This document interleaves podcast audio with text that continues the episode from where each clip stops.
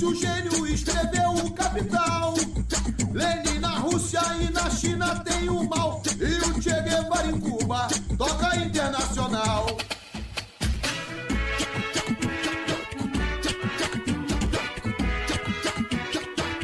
Bom dia, boa tarde ou boa noite, camaradas. Eu sou a Tainá e bem-vindos a mais um Hábito Saber, seu podcast sobre política, educação, sociedade e atualidades.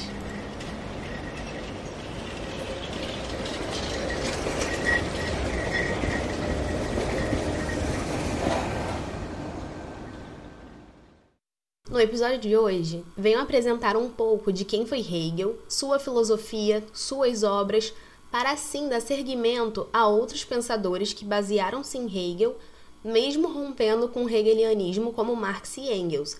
Hegel, filósofo alemão, foi percussor do pensamento no direito, na arte na história, dentre outras através de sua ideologia da lógica da dialética, ideal esse que Marx pega para si e aprimora juntando ao materialismo histórico a dialética.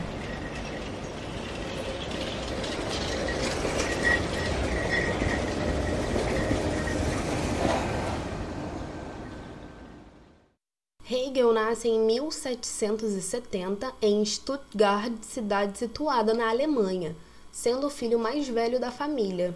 Com a sua mãe, Hegel aprendeu latim, estudou grego, francês e inglês e desde muito cedo teve contato com os grandes clássicos, né, tanto romano quanto gregos. Aos 13 anos a sua mãe falece e ele passa a cuidar de uma de suas irmãs, em 1793, forma-se em teologia e filosofia e em 1801 defende seu trabalho de doutorado e no mesmo ano começa o processo para ganhar habilitação para lecionar, conseguindo essa habilitação em 1805.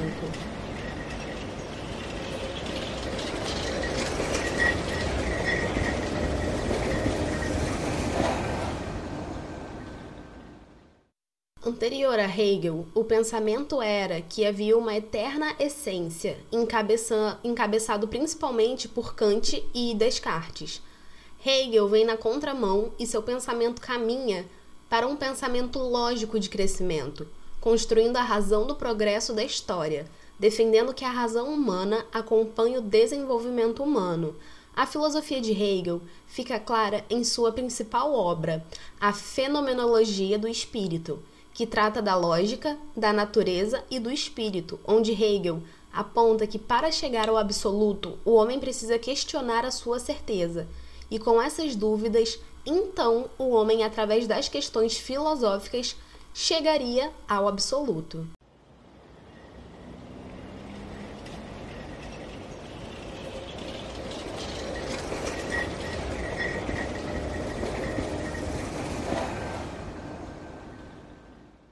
Para Hegel, a dialética seria o caminho para se chegar ao absoluto, sendo a dialética fundamentada na questão tese versus antítese, sendo esse projeto regido pela discussão, no caso, a dialética, onde tese e antítese dariam vida à síntese, que seria o aperfeiçoamento da ideia através do debate, propondo movimento para finalmente obter-se resultado.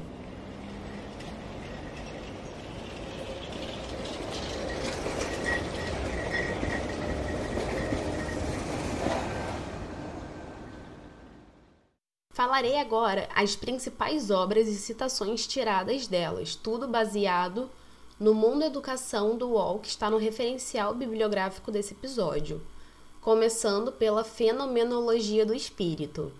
A certeza sensível experimenta, assim, que sua essência nem está no objeto nem no eu, e que a imediatez nem é imediatez de um nem de outro, pois o que viso em ambos é antes um inessencial. Com isso, chegamos a esse resultado de, por como essência da própria certeza sensível, o seu todo, e não mais apenas um, um momento seu, como ocorria nos dois casos em que sua realidade tinha de ser o primeiro objeto oposto ao eu e depois o eu.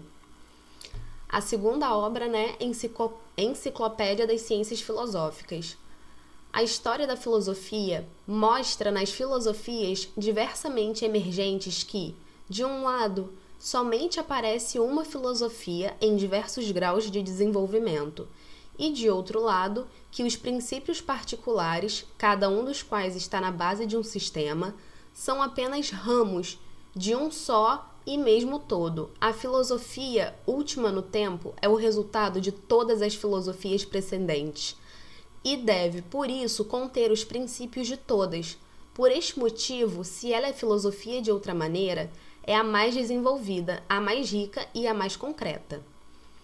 Seguindo para a filosofia do direito.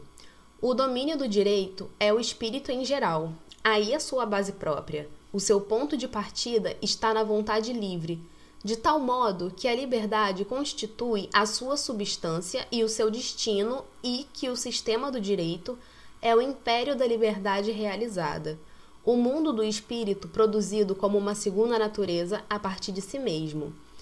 E fechando com a obra Introdução à História da Filosofia. Estas lições têm como objeto a história da filosofia.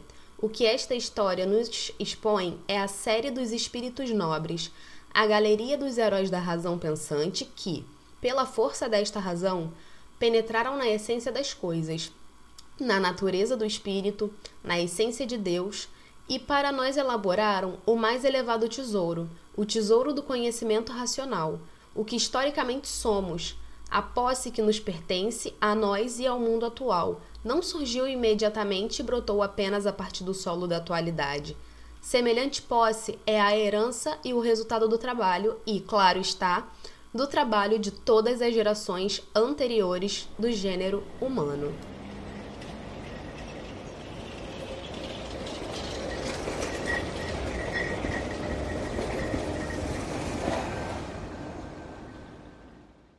Muito obrigada por escutar até aqui. Se você gostou, compartilha com seus camaradas e vamos fazer esse projeto crescer.